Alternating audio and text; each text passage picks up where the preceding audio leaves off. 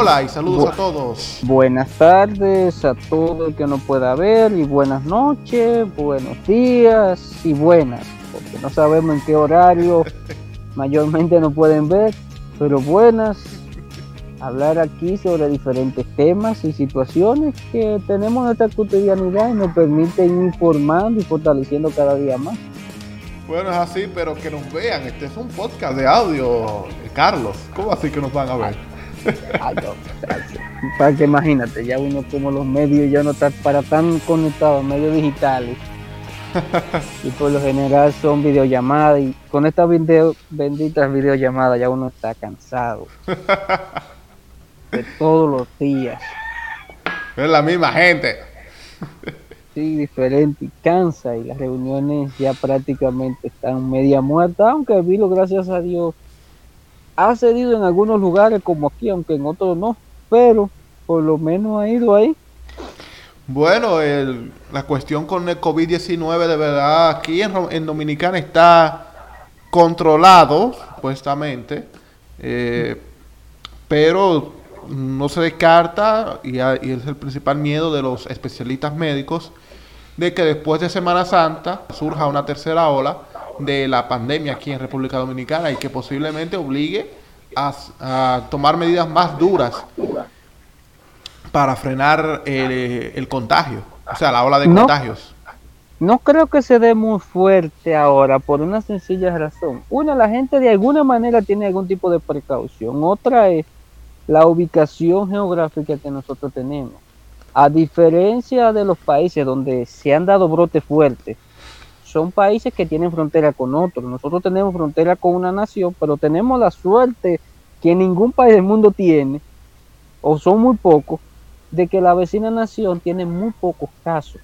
Entonces, eso ayuda a que se den brotes, se den lugares muy poco focalizados. Pero, por ejemplo, en Chile, tiene a Perú por un lado, a Bolivia por otro, a Argentina por otro lado. O sea, eso no se controla. Por más que cierren fronteras, cosas, la gente se está moviendo en esa zona.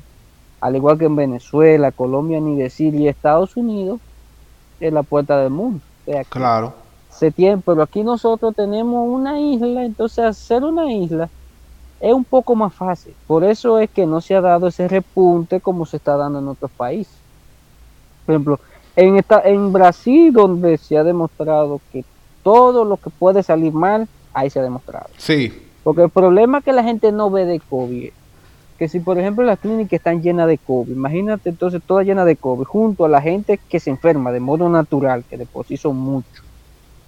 Junto a eso, las personas que son víctimas de la delincuencia y que la policía mate, parece como es. Y aparte de eso, tú lo juntas con las personas accidentadas. En este país, por ejemplo, mueren cinco personas, morían antes de la pandemia, diario de accidentes de tránsito. Imagínate que todo eso sea un tiempo de pandemia.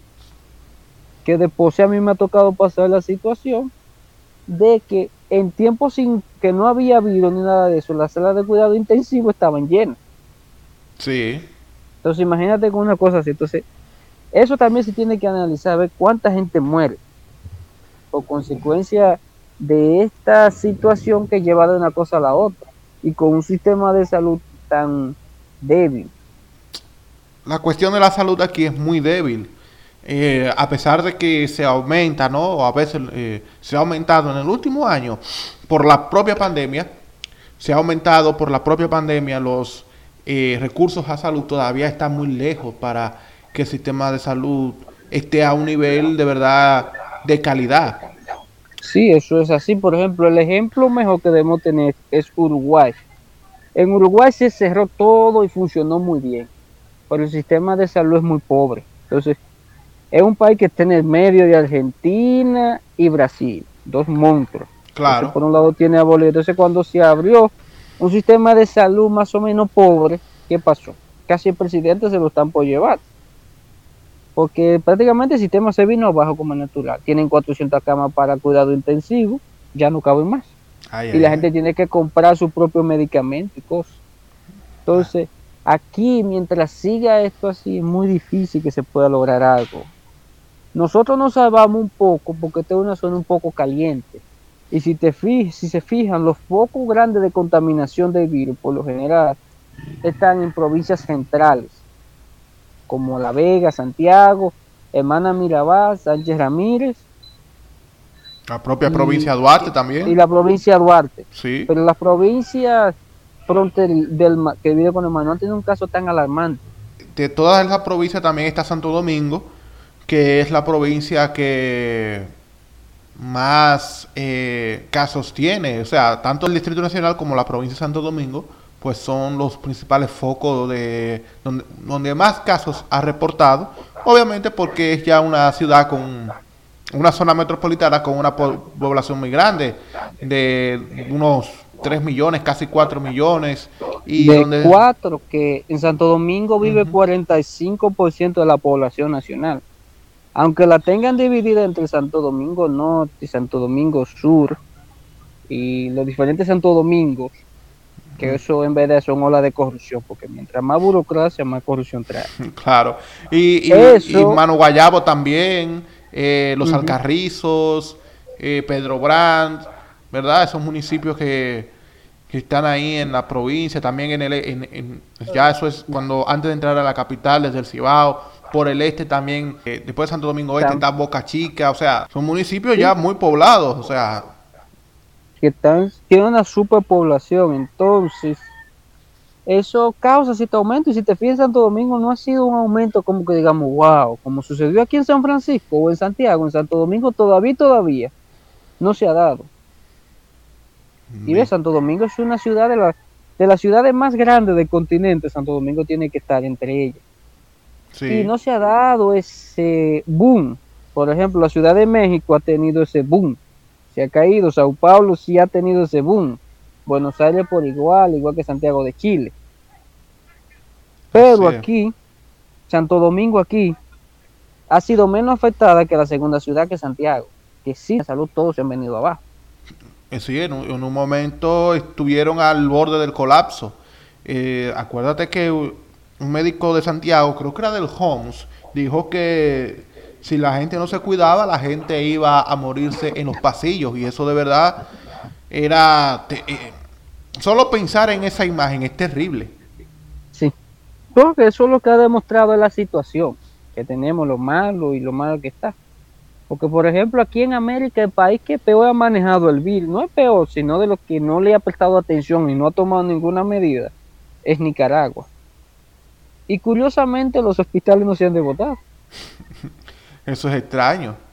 Claro, después le dicen que no, bueno, que, es, que eso es eh, propaganda sandinista para ocultar el, el, la pandemia y todo eso, ¿verdad? Esa es la crítica principal pero uno se daría cuenta es con la cantidad de gente que entierra. En Rusia hay una ciudad que se llama Omsk, O-S-M-K, que según el registro de gobierno van creo que era 100 personas muertas, creo que era. Pero resulta que en los cementerios han enterrado 4.000 personas más que los otros años. Entonces, oh. te da una idea de qué está pasando. Pero en Nicaragua no ha estado pasando eso en este país, pienso, y principalmente aquí en esta ciudad, que debiera de chequearse la cantidad de personas que entraban cada año a los cementerios y cuántos entraron, por ejemplo, aquí en San Francisco, en los dos, o en los dos, en los tres cementerios municipales. Bueno, hay dos municipal y otro que es privado. ¿Cuántas personas han entrado? ¿Cuántos cadáveres han llevado? El gobierno deberá iniciar una investigación sobre la veracidad de los datos, o sea, no estoy diciendo que los datos sean falsos, sino que hay que determinar correctamente cuántas personas se infectaron de verdad y cuántas personas eh, fallecieron, principalmente eso, cuántas personas fallecieron por COVID-19. Eh, y, también y también se debe indagar cuántas personas por culpa de COVID fallecieron. O sea, no directamente del COVID, sino es que gracias a que las camas estaban ocupadas de COVID, cosas así, hubo personas que murió, que no la pudieron atender. Ok. Y, y también gente por miedo, porque debemos recordar que entre los primeros meses la gente no iba a los hospitales y hubo mucha gente que murió en su cama prácticamente porque no lo no lo podían atender y otras veces que los hospitales estaban nada más para COVID como aquí tomaron la terrible decisión de volver todos los hospitales para COVID y se demostró ahí cuánto era en verdad la situación, porque la cama bajaron a un 20, a un 30 creo que fue. Eso provocó cuánta gente murió. Porque eso, por ejemplo, en cuando sucedió el ciclón en, Puerto Rico, creo que fue Katrina, no, Irma. En Puerto sí, Irma y María, los huracanes que afectaron Puerto Rico, así es. Se contaron las personas que murieron debido a los servicios que se cortaron debido a eso, porque en verdad el huracán en el momento mató creo que fue como 15 personas o 20. Pero si tú juntas que se dañaron los hospitales y se congestionaron junto que se dañó el agua y cosas así, la cantidad de 20 subió a 6 mil. O sea que aquí eso se tiene que ir analizando y presentando. Porque con un sistema tan deficiente ya ahora ya la gente ya sabemos un poquito más cómo trabajar con el virus, una persona que tenga el virus no necesariamente lo tienen que llevar a un calabozo o a un cepo, como se hablaba antes, como mucha gente cree. Claro. O sea, con excepción de que sea una gravedad, pero una gente que esté contaminado de COVID no necesariamente lo tiene que votar por allá. Puede en una casa, se puede quedar si tiene un espacio más o menos. Así es. E incluso, bueno, hay personas que resultan positivos y prácticamente no sienten ningún tipo de síntomas. O sea que eh, ya, a diferencia del año pasado, cuando a pesar de que ya sabíamos de que había un virus nuevo que había iniciado en China, eh, aún así nosotros no sabíamos nada del virus. Y por supuesto, pues aquí el miedo, eh, la ansiedad y la tensión fue palpable en toda la sociedad, incluso a pesar de que no salimos a la calle. Eh, y bueno, ya a diferencia del pasado, de, hace un año, pues ya estamos tomando, o sea, estamos ya analizando, estamos reflexionando sobre, y el gobierno debe estar ya en eso también, sobre lo que se hizo bien y lo que se hizo mal. Identificar ya lo que es el impacto real de la pandemia y la realidad sobre cuántas personas fallecieron y sobre y sobre, los el impacto y el impacto económico que va a dejar porque Exacto. todavía o sea nosotros ya sentimos los efectos de la crisis económica por la pandemia que posiblemente se va a extender durante el resto del año lo que entonces vamos a ver hasta cuándo va a terminar esto y cómo va entonces a lidiar el gobierno con esta situación. De esta forma, entonces iniciamos lo que es el jalón de oreja. Ya hablamos aquí sobre lo que ha sido eh, la pandemia, ¿verdad? Que siempre es el tema eh, medular en todos los espacios de medios de comunicación desde hace ya un año. Así que gracias por acompañarnos y quédense ahí que todavía queda el tema central de este episodio.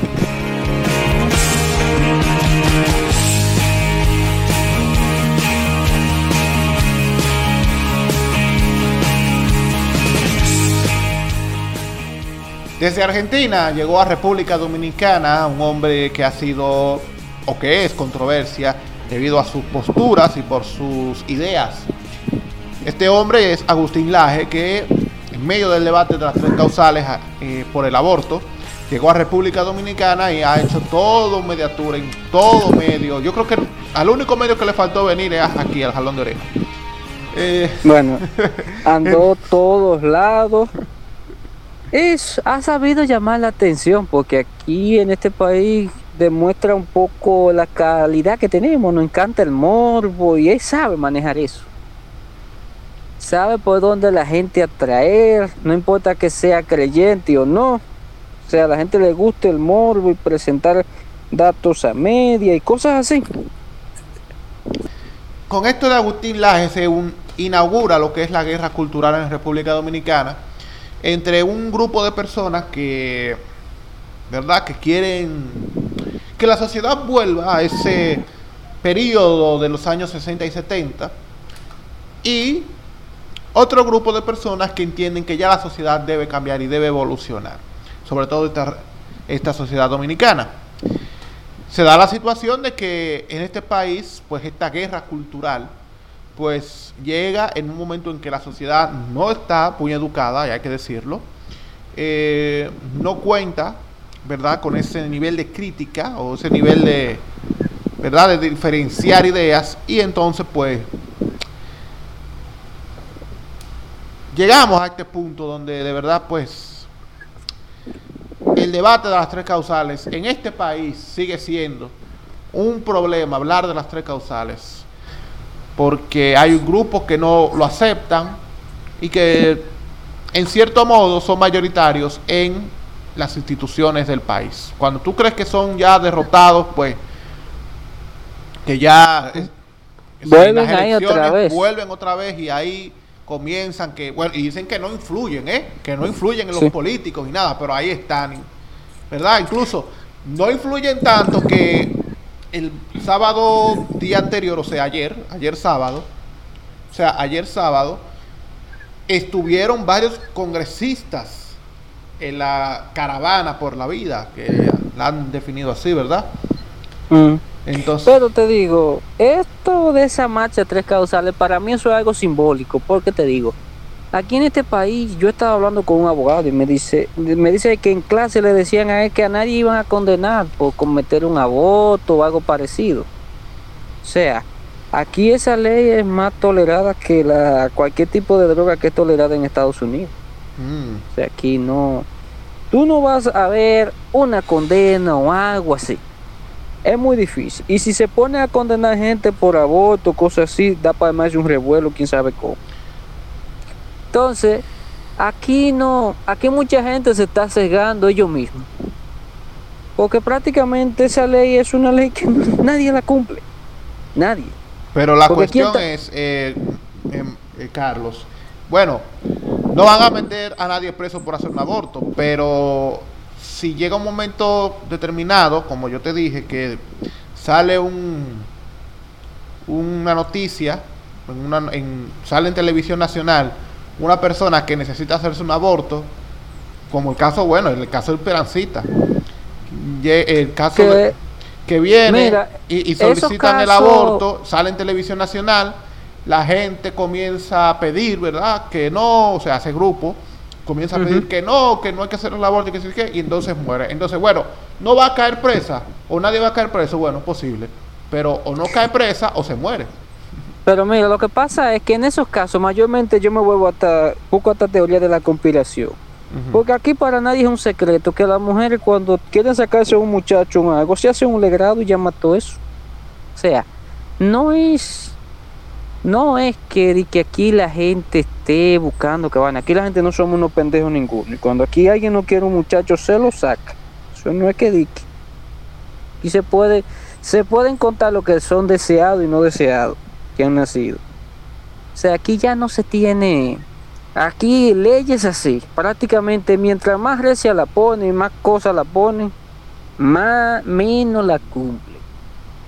Y es por eso que yo mismo lo he estado diciendo a muchos religiosos que mejor tratemos de a la gente presentarle de las ideas, o sea, debatir, ver lo que es, educarlo. O sea, yo como católico, digo, mira, yo no estoy de acuerdo por esto y esto y esto. Pero eso no significa que yo te tengo que imponértela a ti. Exactamente. Pero lo que pasa es que aquí, lamentablemente aquí es una especie de farsa. Porque no, tú no vas a ver como esa ese interés de que esa ley necesariamente se cumpla. Porque tú no vas a ver ninguno de esos pro abortos denunciando a un médico que hace aborto. Tú no lo vas a ver. ¿Los antiabortos será? los antiabortos tú nunca lo vas a ver. Y por cierto, en lo que son grupos pro aborto tienen que cuidarse mucho porque ahí llevaron una mujer que vi un video que a nosotros los hombres nos puso como lo más malo que ha parido la humanidad. O sea, Sí, hay que saber. Hay que tener mucho cuidado, tanto, de, tanto de uno y de grupo, de un grupo y de otro que defienda eh, su postura. Tienen que saber, o sea, qué tipo llevan. Claro, también hay que tener cuidado, porque siempre va a haber un grupo que va a distorsionar, ¿verdad? Eh, la, eso es muy peligroso, o sea. Claro, que, va, que va, a distorsionar lo que pasa, porque por ejemplo, yo puedo aparecer en un, bueno, este podcast, ¿verdad? Lo, ¿Verdad? Lo pueden tomar cualquiera y lo va a distorsionar. y, va a y va a decir, miren, este hombre dijo esto de tal cosa. y me sorprende que no lo hayan hecho, ¿eh? ¿eh? pero esta mujer sí dijo, sí se ve que ella no distorsionó nada, ella sí dijo su poema, que estaba bien redactado, por cierto. Pero un poema así, tú lo lees con tinte de diciéndoselo a los negros y a ti te van a tachar de racista. Si era diciéndose a la mujer, iba a ser machista o algún grupo étnico. O sea, era un algo bastante, es algo bastante peligroso que se ha internado. Entonces eso lo que provoca es que los grupos caigan en extremo y lo que no queremos es que el grupo caiga en extremo. Entonces, una persona que porque no crea que esté en contra de las tres causales, no significa que sea una persona mala. Ni tampoco una persona que esté a favor de eso significa que sea mala. Claro. O que sea buena. O sea, todos tenemos otras cosas buenas y malas. Pero no se puede a la persona llevar a, radicalizar. Y algunos sectores de tanto pro en contra como a favor están tratando, parece como de radicalizar la cosa. ¿O es que acaso nos quieren llevar como a donde vive el Aje? Que hay un grupo totalmente pro-macrista, como se han dividido ahora. Y hay otro, otro grupo totalmente peronista. Y ya sabemos el lío que está eso, por eso Argentina está ahí metida. Porque un grupo no deja pasar al otro. Y si ve el otro que está haciendo algo bueno, lo tumba y por eso se dan situaciones. Entonces, a este país no lo podemos llevar a ese extremo. A los extremos nunca causan cosas buenas. Y radicalizar un grupo no es muy bueno. Y en todo este berenjenal, en todo este berenjenal en el que está este debate de las tres causales, entonces llega este personaje llamado Agustín Laje. Todo el que me lee en mis redes sociales, principalmente a través de Twitter, yo les he dicho, la realidad de lo que es este hombre. Este hombre no viene a apoyar eh, la, este hombre no viene en contra del aborto porque a él le nace la, del alma, ¿verdad? Porque, porque él siente que es una convicción, de que él está convencido. No, no, no.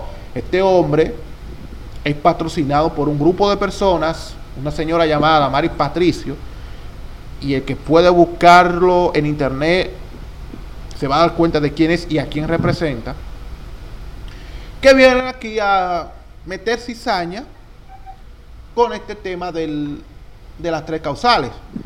Y, o sea, y lo de este país es tan increíble porque este hombre ni bien llega a este país y al día siguiente ya va junto con el obispo Masalles, va a la Cámara de Diputados de este país a, entre comillas, dar una charla a congresistas de la Comisión de Justicia sobre las tres causales del aborto. Mira, con respecto a eso, yo espero que a Juan Martínez, Juan Martínez Mardacena, mm. que le dicen el Einstein de vivo, o sea, que después de Albert Einstein ha sido una de las personas más inteligentes que está ahora en el mundo. Y que da clase en Harvard y Princeton, o sea, lo mejor, o sea, algo es bueno, por eso es, eso es la excelencia que, que es profesor ya de, de, lo, de los mejores que tiene esa institución. Espero que aquí lo inviten y haga un mismo tour igual que hizo Laje, porque ese tiene mucho más que dar, presentar más y podemos crecer un poquito más. Hmm. Y es argentino, por cierto. Pero ah. yo creo que ni, lo, ni los mismos argentinos lo conocen, eso es curioso. Oh, yes. Y es una persona que ha revolucionado la ciencia, la teoría de Big Bang, la teoría de cuerdas y todas las cosas que muchas veces creemos. Incluso llegó a corregir algunos errores que tenía Albert Einstein. O sea, ya tú puedes oh. ver la magnitud que es. Oh. Y es latino. Pero aquí no lo traen. Espero yo que lo puedan. Alguna universidad, ya que por ejemplo los sectores conservadores invitaron a este señor, los que se muestran como liberales que algunas veces son igual de conservadores que los mismos conservadores, pero dentro de su área, inviten a ese tipo para demostrar lo contrario, mientras que ellos traen uno que por lo, eh, como te digo, que viene a dividir, una persona que sí viene a dejar y que pueda ir al Congreso, dar una charla, pueda ir también a las universidades y cosas, para que muestre por lo menos algo que en verdad, porque aquí han venido muchos intelectuales, personas muy famosas, y aquí no se ha mencionado ni media página en ningún medio de eso, quizá en algún medio que quiso traer una foto con él. Eso es correcto, aquí increíblemente llega este tipo de Argentina y de muchos países de Latinoamérica a meter ideas que en Latinoamérica ya están canceladas. Argentina principalmente es el primer país, ¿verdad? Porque ya se aprobó el aborto, aunque usted no lo quiera, no le guste, se aprobó el aborto en Argentina. Eh, eh, y así pues en otros países ya se va avanzando en cuanto a derechos tanto para mujeres, para niños, para relaciones entre personas del mismo sexo. O sea, esas cosas ya en Latinoamérica poco a poco se están ya asumiendo, pero Laje, este señor, viene, sale de Argentina y viene a decirle al resto del mundo, o principalmente Latinoamérica, que todo es un plan del marxismo cultural, como ya no, se da en la calle, entonces se va a las escuelas, es, parte de la invención esa facticia llamada ideología de género. O sea, viene aquí a meter disparates. Y aquí, pues, como esto es un pueblo de aborígenes, hay que decirlo, de aborígenes, pues, yo, no, ni, ni aborígenes, porque los aborígenes sabían más que, más que, más que cualquier persona de su tiempo, ¿no? Yo diría, qué sé yo, dime tú, Carlos, ¿qué, qué sería la gente de aquí? Pero no, la gente, de, la gente de aquí, yo siempre lo he dicho, somos gente en proceso. somos un proceso. Y por ejemplo, lo del aje mucha gente no lo, o sea, no entiende bien por dónde va y que dónde, entonces, y eso yo lo comprobé cuando supuestamente debate con el doctor Heredia, que no fue un debate, sino una entrevista y el doctor como que se encojonó y le intentó demostrarle lo que ella era frente al otro. Y la sabiendo muy bien se quedó callado, porque la gente no aportó nada y vino a comparar que el sistema educativo argentino era igual de deficiente que dominicano. O sea, cuando yo vi eso, eso yo le di adelantar todo. Diablo, ¿qué es lo que este hombre está hablando? O sea, eso, eso llora ante la presencia de Dios, porque en Argentina está la uva. Uva, yo creo que se llama, o uva, uva, creo que se llama. La Universidad de Buenos Aires.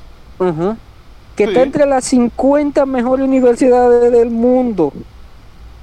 Y nosotros aquí no tenemos una universidad que estén ni entre las mil mejores universidades del continente. Ay, ay, ay. O sea, ¿cómo viene a mencionar una cosa así? Pero aquí la gente se cree cualquier cosa. A él le cogieron que doctor dijo de campo, que Córdoba era un campo, que cosa, que por cierto lo de Buenos Aires, eso es lo que piensan del resto de Argentina. Ah, eso no lo dicen. Lo que sabemos y lo que hemos estudiado muchísimo, lo que hemos visto por lo menos televisión internacional, sabemos que los porteños son gente muy, ¿verdad? que, tienen, el ego muy, muy arriba, ¿eh? Que si se lanzan arriba de su ego, se suicidan. Aquí. Y por ejemplo, ese, acento, ese acento que tiene el aje, ese acento, no esa zona por ahí no creo que hable así. Porque el acento que tiene el aje es un acento de lo de Buenos Aires, porque aquí la gente cree que todos los argentinos hablan así. conozco gente del interior de la Argentina desde los tiempos del hi-fi y yo sé que esa gente no es así, esa gente son como los otros. Tienen una personalidad y una idiosincrasia muy similar a lo que es la gente del Cibao. Sí, y por cierto, Argentina no es un país como mucha gente cree. Argentina son varios países en uno. O sea, en Argentina hay muchas cosas que dividen, hay muy pocas cosas que lo unen. Una de las pocas cosas que lo une es la intervención a la intervención a ah. las Islas Malvinas. Ah, no, en el fútbol se divide mucho. No, bueno, en el fútbol para la selección, pero después de ahí todo es Boca, San Lorenzo, River. hay un equipo que le llaman Rosario, que es una provincia Rosario norte. Central, el Rosario Central. Que, eso es, es una división. Y en Argentina no se permite que público de un equipo contrario visite el otro. Ah, no, porque se matan. En, la, Libertadores, en la Libertadores de hace creo que dos años. hace como otro bueno, que era, que era, que era River y que era River y, y Boca. Y Boca, pues en la, en la, en la, en el juego de vuelta, pues le, le entraron a, o sea, unos fanáticos le entraron con todo a la guagua de Boca. Entonces ese juego tuvo que suspenderse. O bueno, que fue al revés, porque yo porque el primer juego se jugó en el estadio de Boca. No. El primer juego se jugó en el estadio de Boca. Entonces, en la vuelta era en, en, el estadio de River, en el estadio Monumental y tuvieron que jugarlo en España por eso que pasó. Sí. En Madrid tuvieron que llevarse eso. O sea, Argentina es un país muy, muy dividido. Y este tipo que viene de allá, que no ha logrado nada en Argentina, porque Argentina es una sociedad que cada vez se está volviendo más libertaria. Aunque no libertaria en otras cosas, porque los negocios siguen siendo malísimos. y por eso tiene una crisis económica igual que la venezolana. Que hablan de Venezuela, pero nadie menciona Argentina. Argentina pasó una situación parecida a la de Venezuela en el 2001 y no es que ha salido claro, bien. Claro, Entonces, traen un nostálgico de la etapa militar de los años 60, 90. O sea, Exactamente. Él, él justifica la intervención de 76, dice que no murieron 30 mil, sino 8 mil. Critica a las abuelas de la Plaza de Mayo. O sea, como no fue a él que lo vendieron como, mucha, como un animal, es muy fácil. Entonces, llama mucho la atención que una persona que defiende la vida estuvo de acuerdo con una tiranía que robaba niños. Exactamente, este, eso, eso fue lo que yo mencioné en mis redes sociales.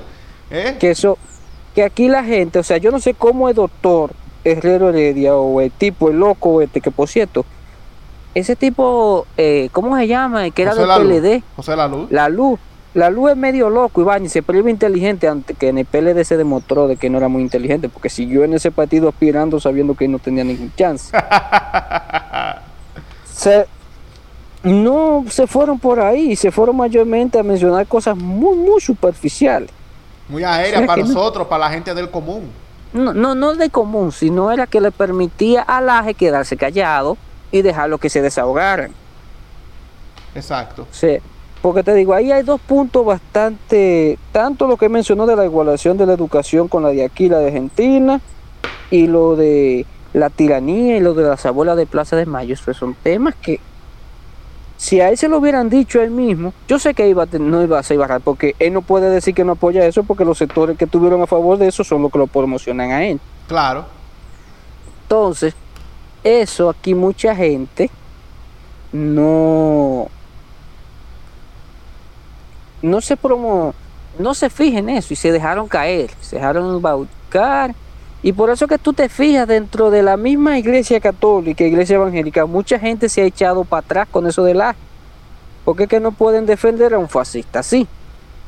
Si se hubiese hablado de eso desde la primera vez que, se, Mm. que ese personaje se mencionó aquí en, en este paisito, pues yo creo que el Aje ni siquiera estaría aquí a esta hora. Y yo creo que, y es por ahí que hay que atacar a ese personaje. O sea, hay que, hay, es por ahí que hay que mencionar al Aje. O sea, no es que no hayan argumentos contra lo que él dice en cuanto al aborto, no, sino de una línea de pensamiento mucho más grande que implica una vuelta a la sociedad de los 60 y 70 donde prácticamente la mujer tenía muy pocos derechos a pesar de que como mucho podía votar No tanto eso, Sí. sino que en ese entonces las opiniones se volvieron una sola y pobre de aquel que pusiera una opinión más o menos diferente. y aquí en República Dominicana lo vivimos con los 12 años de Balaguer y los Entonces, 10 que también los últimos 6 años no fueron muy buenos, que diga.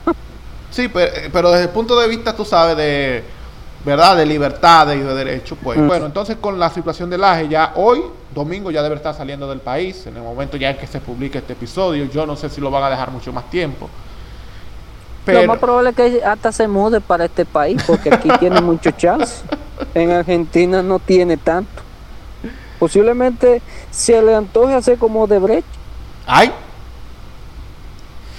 Sí. ay, Porque en Argentina cada vez va más abajo y el peronismo está. Y los sectores que él promueve cada vez son menos. Entonces, aquí es que tiene cierto auge, si te fijas, porque de lo que él plantea en Argentina, cada vez menos. ya. El, el mismo ejército en Argentina es cada vez visto con malos ojos. Entonces, Y te voy a decir una cosa, eh, hay un grupo de gente que no va a responder o que no responde a un debate o que no te, va a tener un debate con la AGE porque eso es perder tiempo. O sea, Mm. no gente que de verdad representan los intereses de verdad de, de- verdad del progresismo, del liberalismo, o sea, no va a, a responder al AGE porque para ellos eso es perder tiempo. Pero la persona que lo vaya a hacer tiene que, tiene que ir muy bien armado porque nadie ha podido responder al AGE muy bien. Claro, no es que el AGE quiera ganar con su argumento, porque el debate es eso, ¿verdad? Entre argumentos, no entre ideas. La AGE no le importa ganar eh, con eso, lo que le importa es que la otra persona, y más si representa grupos feministas, grupos de izquierda, lo que le importa a la es que esa persona quede mal para entonces él, ¿verdad? A través de su plataforma, ¿verdad? Y de sus adeptos, venderse como que él es el duro, que él es el matatán y que él puede romper a, todo lo que según él es eh, marxismo cultural. exacto. Y entonces, pues, y, eh, darle, eh, darle a la sociedad la idea de que esas ideas hay que tumbarlas y hay que regresar para atrás a, esas ideas de los 60 y los 70. Ah, y por cierto, un dato sobre el AGE que debemos tener en cuenta. El AGE dijo que la pasada elección en Estados Unidos fueron un fraude. Ah, esa es otra. Lo, dijo, lo, dije, lo dije también. O sea, Laje es un tipo que apoya fervientemente a Trump, a mm. Bolsonaro de Brasil, que, está, eh, que ha hecho un desastre con la pandemia allá. O sea, como una persona, a una persona así, ¿verdad? Que apoya a Trump, sabiendo todo el mundo lo que Trump hizo para quedarse en el poder, porque no quería, sabiendo todo lo que ha hecho Bolsonaro, ¿verdad? Eh, y uno ve cómo apoya a líderes de, de, no, no líderes de derecha, ¿verdad? Clásica, ¿no? Lo más ultra que hay, que puede haber en, en la derecha. Cuando uno ve ese tipo de personas así, y que incluso, como tú lo dijiste y como lo puse en mis redes, un tipo que defiende que se mate gente por sus ideas, que, que defiende que se roben a niños, que se los quiten a sus madres para dárselo a otros, y después tú lo ves con esa eh, checha del no aborto, de no a las tres causales y del sí a la vida. Óyeme, lo mínimo, desde mi punto de vista, y yo lo digo responsablemente, lo mínimo es que esa es una persona asquerosa. Lo digo responsablemente. yo lo veo mayormente como una persona que sabe aprovechar, porque tenemos que tener claro que el AGE y esas personas son personas que causan percepción. O sea, cuando tú vayas a hablar o con una persona así, lo mínimo que tú tienes que haber es caer en provocación. O sea, si tú caes en provocación, está perdido. Si te fijas, todas las personas que han caído en provocación con él han perdido. O sea, con personas así hay que ir suelto, hay que ver. Porque ellos están simplemente presentando una idea. Unas ideas que aquí a nadie se tiene que volver loco. Porque prácticamente somos una, un pedazo de isla que está madurando algunas cosas y personas así le trae a la gente cierta nostalgia. Pero es una nostalgia de algo que nunca fue ni volverá a ser. Eso es correcto, pero sabes que la reacción siempre, lo que, o sea, tú que has estudiado ciencias sociales, sabes que la reacción siempre se resiste a los cambios y por eso pues...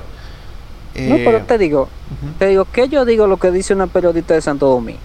Están hablando del aborto y de que van y que esto, por más vuelta que den, eso se va a probar.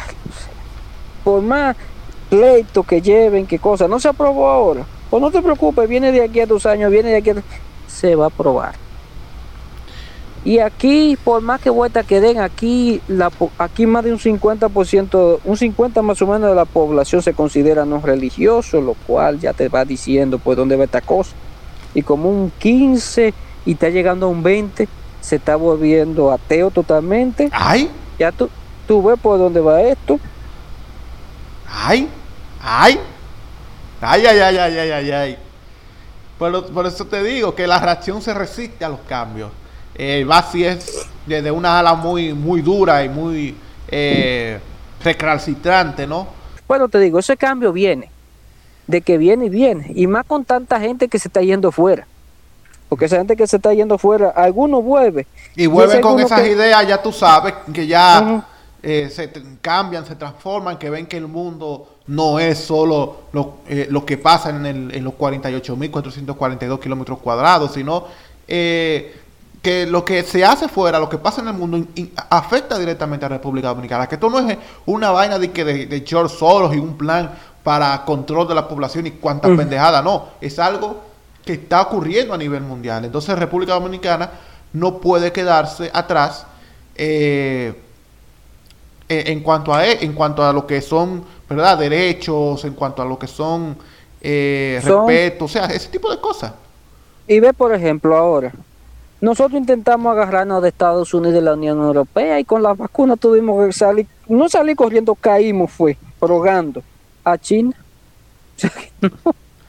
Ya el mundo está cambiando y cosas que nosotros queremos hacer. Un mundo, Y que ya no es un mundo eh, bipolar, o sea, entre dos bloques, ya es un mundo muy, muy multipolar. Estados Unidos con el suyo, Europa con el suyo, China, China también, los países de Asia, aparte de China, los países de Asia también. O sea, África en un momento determinado, África en un momento determinado va a surgir como potencia. ¿eh? Eso aquí nadie lo, lo piensa, pero África en un momento va a surgir como potencia. Sí, y también, por ejemplo, todo eso se están peleando en el mismo tipo de reglas. No era como era hasta los años 90 que había otro bloque.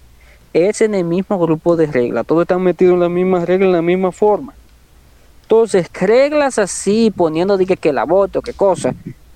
Aquí se atreven a meter notas lo de Loma Miranda por estar metido en este tema ahí. Ah, pero esa, esa es otra cuestión también. O sea, que siempre esos temas de las tres causales, por ejemplo, son temas que dicen, bueno, es que hay que hablarlo en otro momento determinado, porque ahora hay muchas cosas. Pero cuando hay ah, cuando llega un momento de hablarlo, eh, el, tema del aborto, de las tres causales, como ahora, entonces vienen y dicen, no, que es que eso está tapando otros temas. Óigame, es que hay que hablarlo los temas sí o sí, en algún momento determinado. Por eso es que, ok, esos temas hay que hablarlos, hay que hablarlos sí o sí. Pero una cosa es eso y otra cosa es embobarnos. Y por eso es que traen a Laje aquí. Laje vino para seguir embobando con el tema. Un tema que ya hace tiempo debió haberse resuelto. Y por ejemplo, hay que sacar este eslogan que sacaron en la de elección. El cambio va. O sea, el cambio de que va, va. No sé cuándo, pero de que el cambio va. El cambio va, así es. Esto es el jalón de oreja.